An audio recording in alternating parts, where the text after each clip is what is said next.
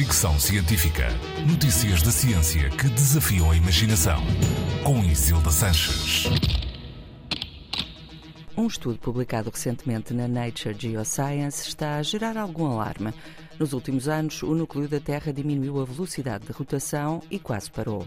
Não é inédito, tudo indica que já aconteceu antes, várias vezes. O núcleo terrestre é a camada mais profunda do nosso planeta.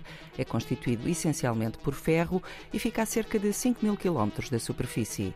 Tem uma rotação própria e a sua velocidade é assunto de debate entre os cientistas.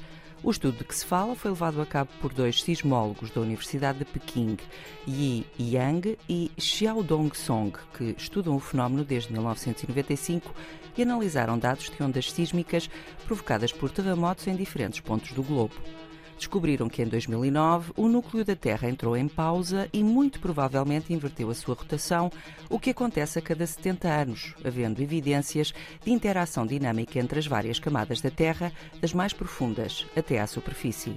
Os investigadores afirmam que na mesma altura, 2009, também foram observadas mudanças no campo eletromagnético da Terra, duração dos dias e comportamento do clima.